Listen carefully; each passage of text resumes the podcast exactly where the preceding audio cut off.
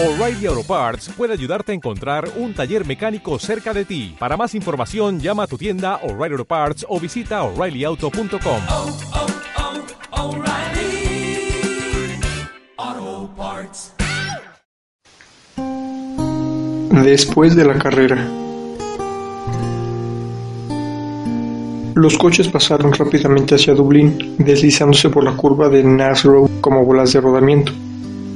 Los mirones se agrupaban en lo alto de la colina de Inchicore para ver el regreso de los coches de carreras a través de ese canal de pobreza y desidia por el que el continente mostraba la aceleración de su industria y su riqueza. Los vítores constantes de los mirones manifestaban el agradecimiento de los oprimidos. Sin embargo, su simpatía era para los coches azules, los coches de sus amigos, los franceses. Los franceses eran además los vencedores virtuales. Su equipo había logrado un buen puesto. Se habían enfocado colocado en segundo y tercer lugar y se decía que el conductor del coche que iba ganado, alemán, era un belga. De modo que cada coche azul fue bienvenido con redoblada alegría al coronar la colina, y sus ocupantes respondieron al general regocijo sonriendo y agitando la cabeza. En uno de aquellos coches ajustados con precisión iba un equipo de cuatro hombres cuyo estado de ánimo parecía superar con creces el buen humor del afrancesamiento triunfante. Su humor era, de hecho, prácticamente bullicioso. Eran Charles Seyon, el propietario del coche, André Rivière, un joven electricista de origen canadiense, un húngaro corpulento llamado Villona y un joven perfectamente acicalado llamado Doyle. Seyon estaba de buen humor porque le habían adelantado inesperadamente unos encargos. Estaba a punto de abrir un, un establecimiento del motor en París y Rivière estaba de buen humor porque iba a ser el gerente del establecimiento.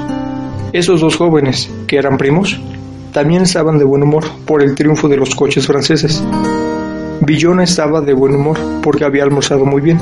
Además, era un optimista por naturaleza.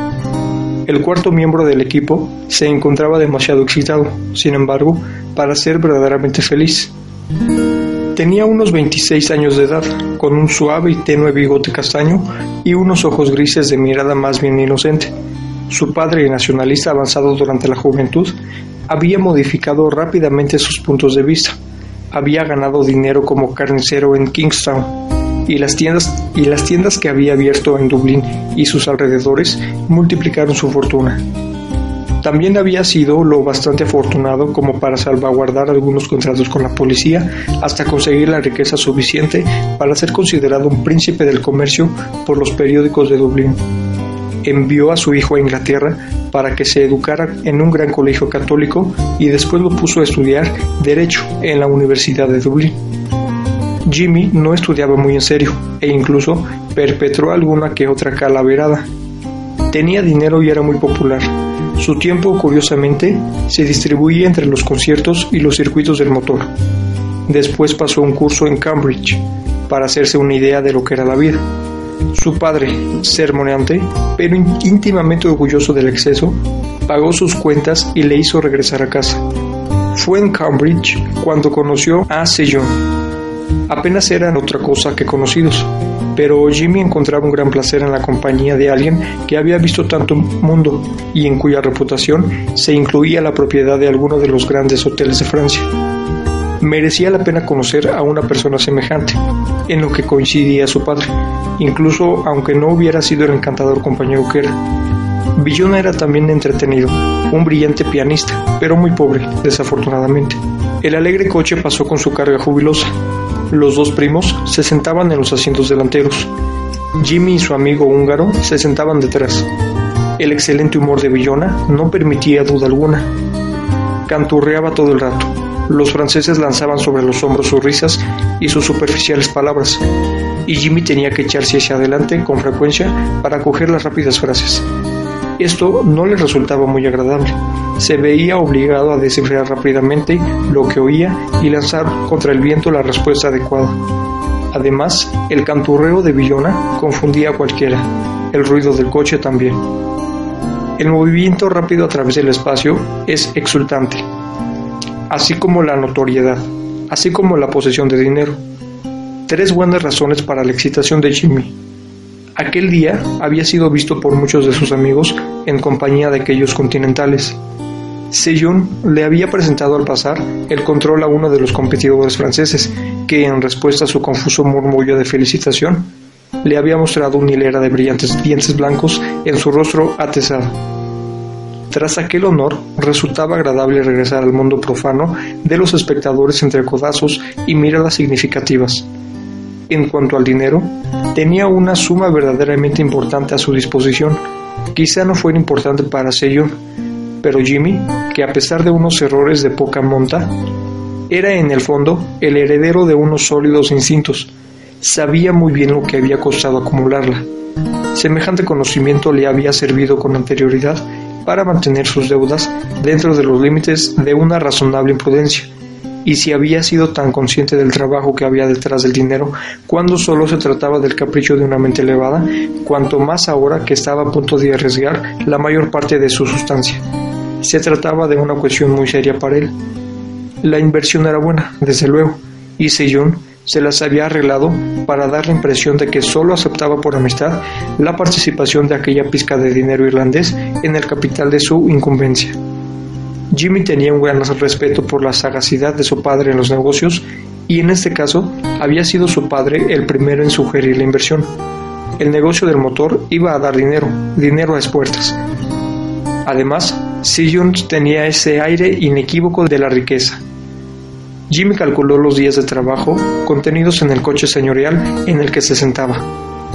Qué suave era su marcha, menudo estilo corriendo por las carreteras rurales.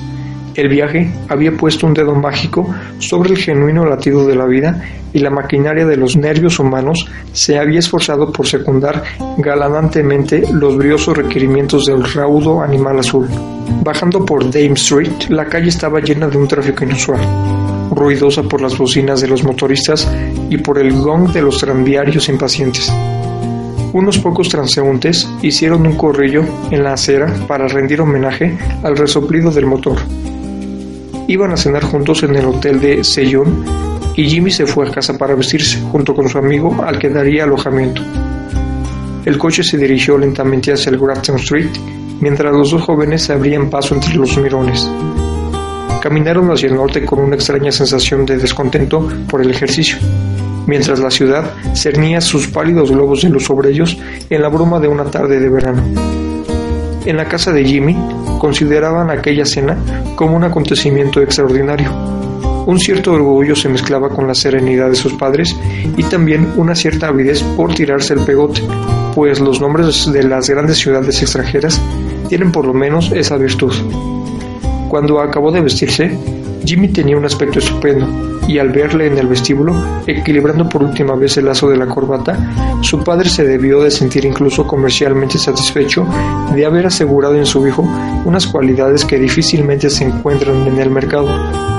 Su padre se mostró, por lo tanto, insólitamente amistoso con Villona y sus modales pusieron de manifiesto un genuino respeto por los méritos del extranjero, aunque la sutileza de su anfitrión debió de pasar probablemente desapercibida para el húngaro, que comenzaba a sentir unas ganas tremendas de cenar.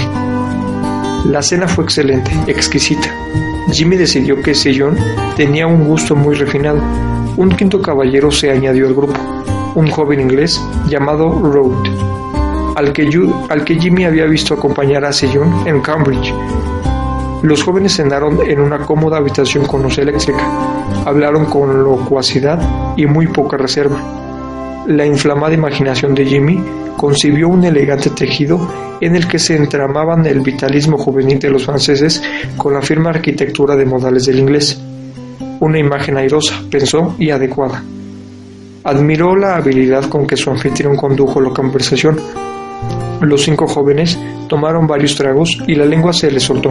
Con un tacto inmenso, Villona desplegó ante el ligeramente sorprendido inglés las bellezas del madrigal inglés, deplorando la pérdida de los antiguos instrumentos. Rivière se puso a explicar a Jimmy, de un modo no totalmente ingenuo, el triunfo de la mecánica francesa. La voz resonante del húngaro estaba a punto de ridiculizar los falsos laúdes de los pintores románticos cuando Sellón llevó la conversación al terreno de la política, donde había margen para todo.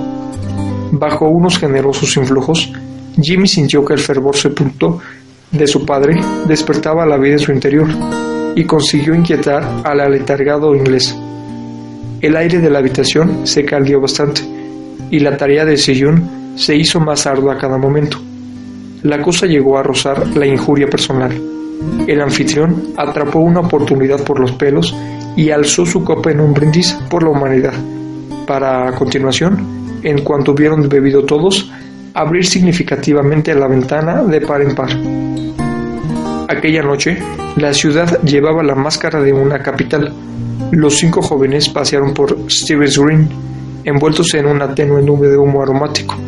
Hablaban alto y jovialmente y las capas se bamboleaban a su paso. La gente les abría camino. En la esquina de Grafton Street, un hombre rechoncho ayudaba a dos atractivas señoritas a entrar en un coche conducido por otro hombre gordo. El coche se fue y el hombre rechoncho vio al grupo de amigos. André, es Farley. A lo que siguió un torrente de palabras. Farley era americano. Ninguno sabía muy bien de qué iba la conversación. Villona y Rivière eran los más parlanchines, aunque todos estaban excitados. Pararon un coche y se apretujaron dentro entre risotadas. El tono apagado de su bullicio se tornó en una música de alegres campanas. Tomaron el tren en Westland Road y poco después, cuando para Jimmy no habían pasado unos pocos segundos, se encontraron abandonando Kingston Station. El revisor, un anciano, saludó a Jimmy. Feliz noche, señor. Era una serena noche de verano. El puerto se extendía a sus pies como un espejo oscurecido. Siguieron caminando cogidos del brazo, cantando a coro Cadet Russell y marcando el compás con los pies cuando decían Ho, ho, ho, he, Brainman. Subieron a una lancha en el embarcadero y remaron hacia el yate del americano. Allí había cena, música, naipes. Es hermoso, dijo Villona, rebosante de convicción. El yate tenía un piano, Villona tocó un vals para Farley y Rivière, haciendo Farley de caballero y Rivière de dama. Después improvisó una contradanza que los jóvenes bailaron inventándose los pasos. ¡Qué divertido! Jimmy se entregó a ello con todo su corazón. Al fin se enteraba de lo que era la vida. Farley se quedó sin resuello y gritó, ¡Basta! Un hombre llevó una cena ligera y los jóvenes tomaron asiento por respeto a las formas. Sin embargo, bebieron. Era vino de Bohemia. Bebieron a la salud de Irlanda, Inglaterra, Francia, Hungría y los Estados Unidos de América. Jimmy pronunció un discurso, un largo discurso, y Villona le acompañó diciendo, Atención, atención. Cada vez que se permitía una pausa. Hubo un enorme aplauso cuando se sentó. Debió de ser un buen discurso. Farley le palmeó la espalda riéndose a carcajadas. ¡Qué joviales compañeros! ¡Cuán amigos eran! Naipes, naipes, despejaron la mesa. Villona regresó al piano y tocó lo que pidieron. Los demás jugaron una y otra vez lanzados con osadía a la aventura. Bebieron a la salud de la reina de corazones y de la reina de diamantes. Jimmy lamentó oscuramente haberse quedado sin auditorio. Centellaba el ingenio.